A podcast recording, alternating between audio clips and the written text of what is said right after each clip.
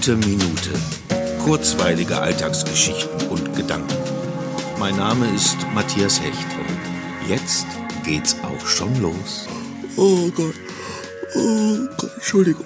Oh, aber ich bin einfach so müde. Ich, ich schlaf einfach zu viel und auch zu lang.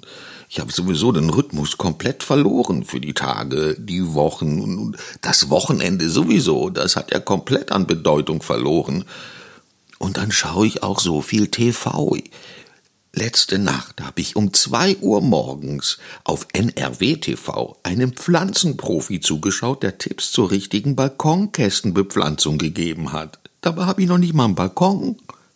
Aber der hat gesagt, dass es richtig ist, wie man's macht wie man's macht.